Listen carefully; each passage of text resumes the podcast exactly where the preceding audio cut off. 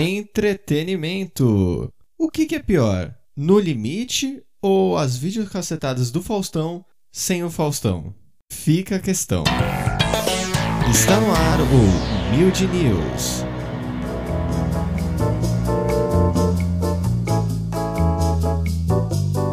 E no Mild News de hoje, o último Mild News deste mês de junho, temos o que? Temos uma notícia muito fofinha.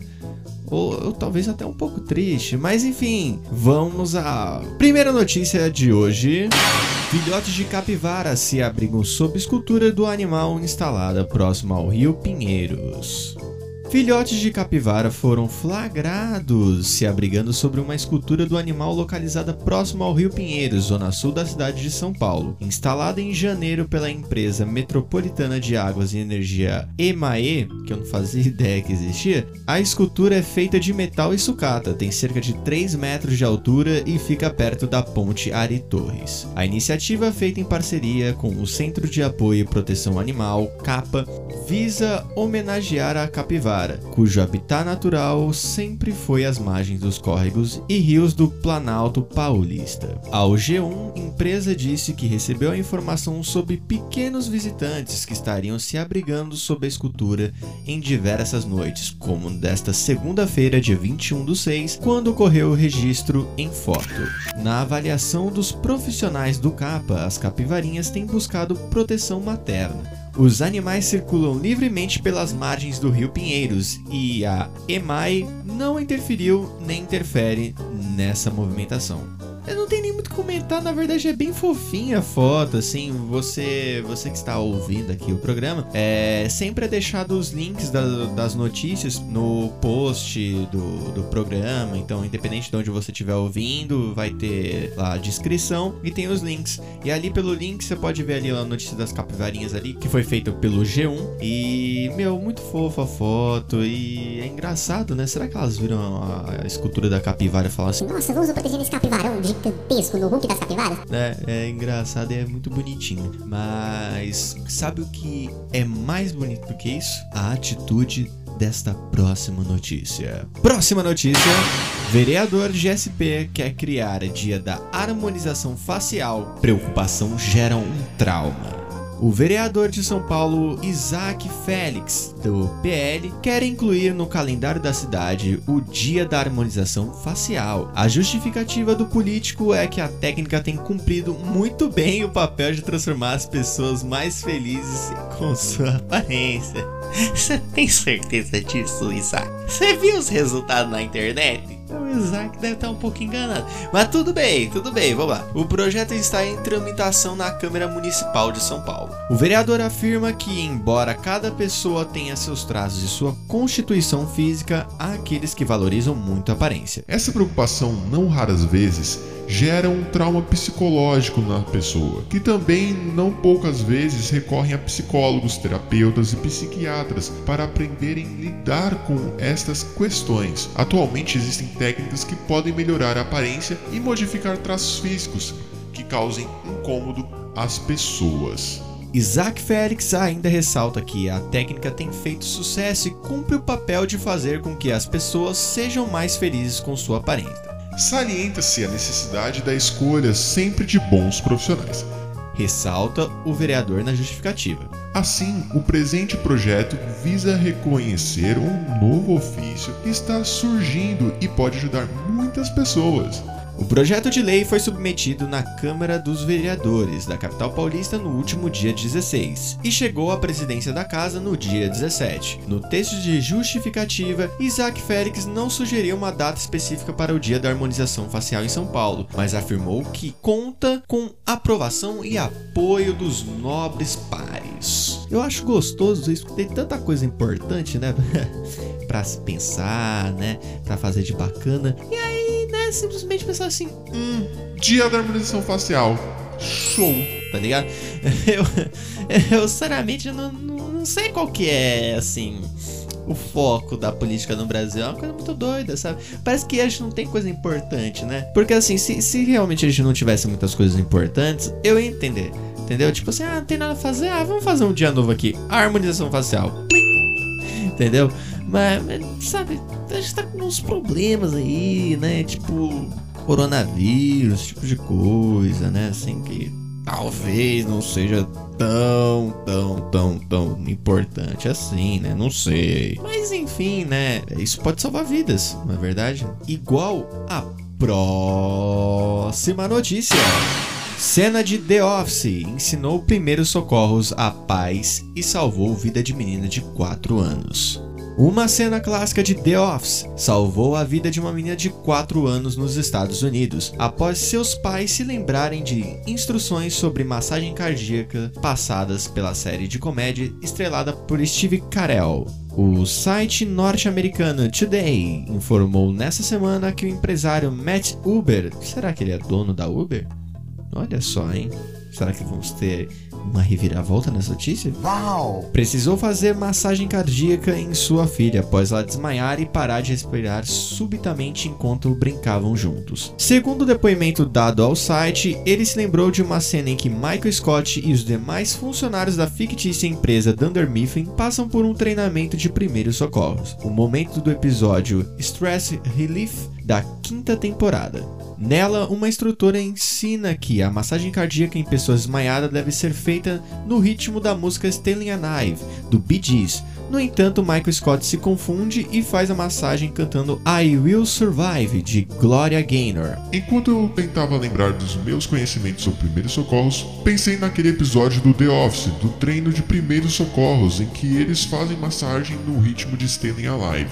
Foi isso que me veio à mente, o que estava na minha cabeça e foi uma grande sorte. Celebrou Matt, que conseguiu salvar a filha que foi levada ao hospital e diagnosticada com uma rara arritmia. Olha aí, hein, pra quem diz que assistir série não, não leva a nada, nesse caso, né, salvou vidas pra você ver. Mas, gente, pensa só que louco, né? Você tá ali brincando com a sua filha e do nada ela para de respirar, entendeu? E, e é engraçado, assim, engraçado, não, não de hilário, engraçado de uma situação parecida que tivemos há pouco tempo, né? Com um jogador da Dinamarca, né? Um atleta ali, né? Que estava jogando é, a Eurocopa e do nada teve uma morte súbita, né? Ali no, no, no gramado tal. Tiveram que fazer massagem cardíaca. Acho que todos os médicos ali assistiram The Office, né? E conseguiram fazer uma bela massagem cardíaca. E hoje em dia o jogador da Dinamarca, o Eriksen, está vivão da Silva, né? Mas falando em salvar vidas, a nossa próxima notícia, ela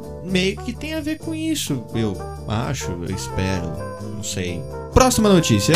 Cientistas cogitam remoção de baço de astronautas para preservar saúde no espaço. A exploração espacial ainda é um grande desafio quando se trata de submeter o corpo humano a longos períodos nas condições extremas do espaço. Aqui na Terra estamos protegidos, mas lá fora precisamos lidar com inúmeras ameaças, como a, radiação cósmica, a qual pode causar danos permanentes à saúde. Por isso, um grupo de cientistas russos e norte-americanos debatem algumas ideias nada ortodoxas para solucionar este grande problema, como adaptar o corpo de futuros astronautas antes dessas missões. Eles chegam até mesmo a considerar a remoção do baço dos astronautas para reduzir os danos causados pela radiação, mas por enquanto isso permanece apenas no campo das ideias. Durante a Conferência Internacional de Exploração Espacial deste ano, o diretor do Departamento de Segurança de Radiação de Voos Espaciais Tripulados do Instituto de Problemas Biomédicos IBMP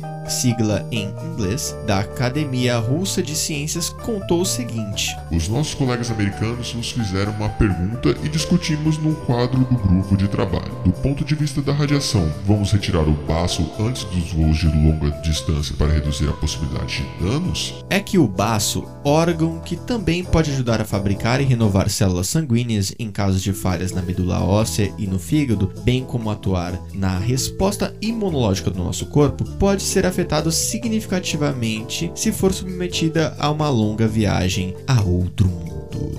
Segundo, rapaz, que nome é esse? Vyacheslav Shurchakov. Ou é quase isso. Talvez eu tenha falado o nome de alguma vodka aqui. Chefe do IBMP, radiação é a principal barreira para um voo tripulado para Marte. Em teoria, cientistas dizem ser possível enviar para lá astronautas modificados para burlar o problema. Shurchakov, eu acho que é, Diz ainda, vou chamar de Xuxa. O Xuxa é, diz ainda que partes dos olhos poderiam ser substituídas por artificiais, ou então áreas do cérebro poderiam ser antecipadamente tratadas para evitar o desenvolvimento de Alzheimer devido à radiação. Enquanto Elon Musk pretende enviar humanos para Marte ainda nessa década, o espaço permanece como um ambiente hostil para o nosso corpo. Desenvolver foguetes e naves que nos levem para outros mundos é tão importante quanto evitar ao máximo os danos que as condições extremas do espaço podem nos acarretar. Para Xuxakov, as pessoas só poderiam voar para o planeta vermelho uma vez na vida, se quiserem evitar sequelas permanentes à saúde. Tum, tum, tum. É, rapaz, você aí pensando que para outros planetas é fácil, é só chegar lá, ficar de boa, né? E eu fico muito chateado com a vida real. A vida, a vida real ela é muito chata. Porque nos quadrinhos você vai pro espaço, você pega uma radiação cósmica, você ganha poder. Você vira uma Capitã Marvel. Agora, se você vai lá na vida real e pega uma radiação cósmica, o que, que você pega? Doença. Você pega doença. Olha que merda. Olha que sem graça. Aí você, pra não pegar as doenças, você vai fazer o quê? Tirar o baço. Caraca, que sem graça, cara. Por exemplo, na vida real, se você pegar uns raio gama, tipo, tá, ah, tô andando de boa, pá, explode um raio gama na sua cabeça, você vai morrer. Pegar câncer, sei lá, pegar fogo, eu não sei o que acontece, eu não sou cientista. Mas isso não é pegar poder. Isso é muito. Isso, olha, realmente, isso é o fim do mundo igual à próxima notícia. Relatório climático da ONU diz que o fim da humanidade está próximo. O vazamento de parte de um novo relatório climático da ONU revela um terrível alerta para a humanidade. Estamos à beira da destruição do planeta. O grande culpado seria o agravamento irreversível das mudanças climáticas. Segundo o Futurism, o relatório é composto por 4 mil páginas, mas sua mensagem principal pode ser resumida em uma frase: A humanidade bagunçou o clima da Terra e estaremos colhendo os frutos que plantamos em breve. O documento, que deve ser divulgado apenas em fevereiro de 2022, também ressalta que pode ser tarde demais para conseguir influenciar as autoridades nas próximas cúpulas da ONU sobre temas como a mudança climática e a biodiversidade, algo que, segundo os especialistas, reforça a possibilidade que o tempo da humanidade pode estar chegando ao fim.